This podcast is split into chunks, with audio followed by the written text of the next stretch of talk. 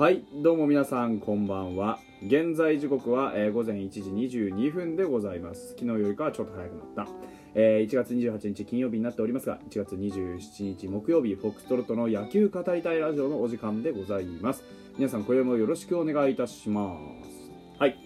本日はようやくあのファイターズのねちゃんとした選手の話題に立ち返ってきました、えー。あのドラフトルーキーのね、えーお話を何回かしておりましたけれども、えー、と今のところ5巡目まで行っておりました。黒柳君まで行ってましたね。で、えー本日は6人目、えー、と長谷川武弘君のお話をしたいなというふうに思っております。よろしくお願いいたします。はい。えーと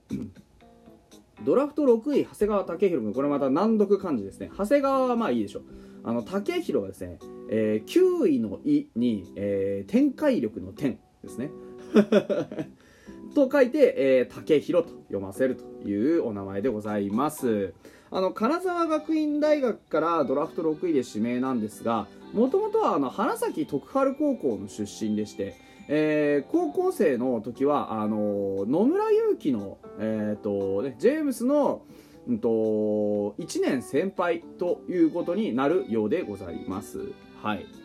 で、えっ、と、178センチ、81キロという、あまあ、そこまで大きくない体格で、えー左投げ、左打ちです。球速のマックスは151キロ、スライダーとチェンジアップを使うという投手のようですね。はい。動画チェックしました。あーと、侍ジャパンの合宿の時のね、えっ、と、投手のピッチングをちょっと見てみました。それ以外にも、あの、いくつか動画はチェックさせていただきました。えっ、と、左のサイドハンド、ね、入団時、熊崎スカウトからは、まあ、宮西が元気なうちに彼のポジションを奪ってくれればというコメントからも分かるようにプロで期待されるのは、まあ、対左を念頭に置いたリリーフ起用のようでございます。まあ、実際にねリリーフ向きかなっていう感じはする。フォーム見てると、えー長い回をこう組み立てていくようなタイプではないというふうには見えますね。うんとまあ単純にと生粋のリリーバーというかそういうちょっとイメージがあーあります。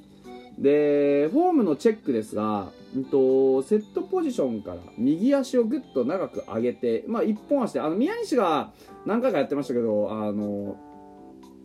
なんだろうためがおお長いというかあの足上げてからの静止時間がやや長いタイプですね。で、えっとテイクバックは小さく、えー踏み込みはややクロスステップ気味で浅めの着地。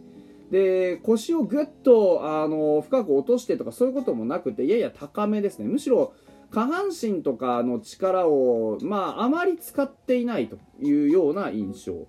うん、体重移動とかもそうですね。そういうのもそこまで大きくは使えてないかなっていう形。むしろあのゆったり構えた上半身をこうねあのひねりを腰で溜めてで反動を使って腕振っていくようなイメージですね、うん、あの右足はまっすぐ突っ張って着地した右足はまっすぐ突っ張ってですね。えっ、となんだろう。あの斎藤佑樹がねえー、と左足を突っ張ってあの腕をこう回転させるように投げてましたけどあれみたいなちょっとイメージかな。あの片肘をやってるわけではないのでもうちょっと柔軟なイメージですけれども、まあ、そういうちょっとフォームのイメージです。で球持ちも短めでしてね、えーコントロールはちょっとその反動を使って投げることからももうややばらけ気味。でストライクゾーンは、まあ、正直ざっくり4分割というような印象でした。印象はね。で時折投げた後にバランス崩すような場面もあるので、まあ、実際フォームというかバランスの微調整っていうのはちょっと必要なのかなというふうにあの旗からは見えるというところ。でね球速は151キロがマックスだというふうに出てはいるんですが、まあ、平均球速でいうとそこまで僕はちょっと速いようには見えなかったかなっていう印象がありますね。140前半？下手すると、まあ、投げ方の感じからすると130後半ぐらいの可能性もあるかなっていう平均値で言えばね。のような気がします。ただ150出るか出ないかでは出せる能力はあると思います。はい。でえー、っとですね、あのー、まあ、スライダー、変化球ちょっと見ていくと、スライダーがね、やや縦成分があって、あの、宮西のスライダーみたいに横にスルスルっと逃げていくような感じではないです。これはね、手首の出方の問題だと思う。宮西は本当にサイドで、あの、手首はなで、うんと、撫でるというか、手首はしっかり、あの、倒れてるんですけど、えー、長谷川君は、こう、サイド、横から手は出てくるんですけど、手首が立ってるタイプなんですよね。だから、あのー、そういう風に見ると、まあちょっと、こう、カーブに近い変化なのかなと、若干ホップをして、で、カーブに近い変化で、えー、投げていくような、そんなイメージですね。僕の見立てからすると、そんな感じ、うん、かな。で、えっと、もともとのね、ストレートの救出が結構まっすらに近い、うーん、という感じ。動画を見るとそんな感じ。で、まあ、多分ですけど、癖玉使いなのかなっていう見方です。で、チェンジアップも持ち玉なんですが、チェンジアップはね、これがね、落下成分がかなり少なくて、あのー、打者からはね、一瞬かなり内頃の球に見えそうですね。で、そう思って手を出すと、えー、想像以上にブレーキが効いて手元に来なくって空振りがしっかり取れるという球。スライダーよりかはチェンジアップの方が武器になるかなっていうようなそういう見方ができます。はい、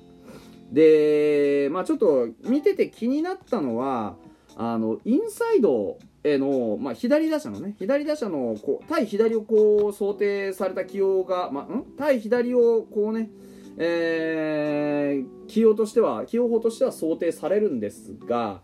あのー、左打者のインサイドへの請求っていうのは、まあ、ちょっと気になるかなっていう感じ。動画見る限りはですね、変則系の左腕ではあるんですけど、決してこう、緻密でこう、技巧派というタイプではないし、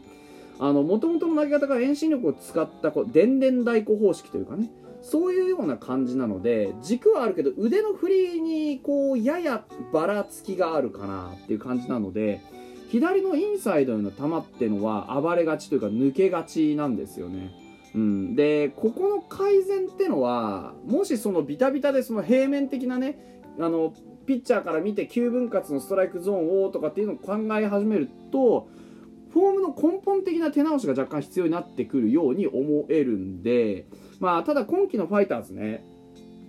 あのビッグボスの言葉を信じるんなら、まあ、基本的に新人はいじらないという方針のようなので本人がこのフォームの癖をきちんと生かしきれる投球の組み立てこれを発揮できるかどうかっていうのはかなり鍵かなというふうに思います。で個人的にはストレートのキレコントロールっていうところを磨いておくべきかなとは思います。もともとこういう癖玉使いあの特徴のあるタイプのピッチャーなのであの成績はすごくいいんですよ。あの大学時代の成績も通算で30試合投げてえー、66回なんで、まあ、およそ2回、まあ、回数、イニング的には2回ぐらい投げてるっていうことですよね。でそう考えるとやっぱりリリーバーで、えー、自責点も通算18年秋から21年秋までの、えー、期間通算して3点しか取られてないんですね、自責点。で、防御率0.41。で、まあそう考えるとね、奪三振率もね、非常に高い11.67ありますし、コントロールはまとめきる力、あのー、アバウトですけど破綻はしてないんですね。これ間違いないことは一つ。で破綻はしてないのでそういう意味で言うと、まあ、あのまずまずこう計算はつくタイプのピッチャーなので、まあ、ストレートのキレとコントロールをしっかり磨いてですねブレーキのかかるチェンジアップこれを決め球にして組み立ての,、ね、あの根本をそういうあの緩急というか奥行きを使うタイプにしていった方があ生きる投手のようにイメージを僕は持ちました。まあ、そうするとね何が起こるかっていうともともとの性質であるところの球が来ないタイプだと思うんです。この球が来ないタイプの投球パターンっていうのを生かすことができるんですね。チェンジアップを決め球にすることによって。ストレートをしっかりあの早く見せる投球術があ身につけばあ、まあ、チェンジアップがもうより一層来なくなるので。でストライクゾーンの奥行きさえ使えればいいっていうタイプになることができれば、まあ、左右ですとか高低の平面的なゾーンっていうのはまあ、あんまり気にしなくても良くなるんじゃないかというふうに思います。でそういう意味ではコントロールそのものは、まあ、最低限を揃えてあくまでも3次元、まあ、キューブで考えるって感じですね。そのゾーンをね。奥行きを使っていく。こういうイメージさえ持っていけば、まあ、案外戦力になるのは早いかもしれないなっていうところまでは今のところ見えました。であのー、数字がね非常にいいのでえー、まあだから期待はしたいですよね。宮西の代わりにそんな簡単になれるかって言われたら絶対ノーなのでまずその期待される、えーと、ワンポイントですかね左のね。対左のワンポイントで左腕のリリーフっていうのはあのまあ、何枚いてもね、あの腐れることはないのでここをねしっかりやはり戦力化していきたいところが実情ですよね実際は。うん、あの福田卓君とかが今年はなかなか上がってこれなかったりしたんで、まあ、そういう意味でこういうね長谷川君みたいな、まあ、似たようなタイプもまた取っていっているんだと思うのでね。ここをしっかりこう、まあ、戦力化していくためには長谷川君自身はやはり自分の打ち取り方っていうのをまず見つけていくということが、まあ、必要になってくるのかなというふうには思いますね。うん。ですからそれさえ見つければさっき言ったように戦力化も早いというふうに思えます。あの目指すところは宮西と。いうふうにね思うのであればまずはそのアウトをどうやって取るのかっていうパターンをきちっと確立できるだけのものを揃えてほしいなというふうに思っておりますというところで本日はここまででございます。また明日。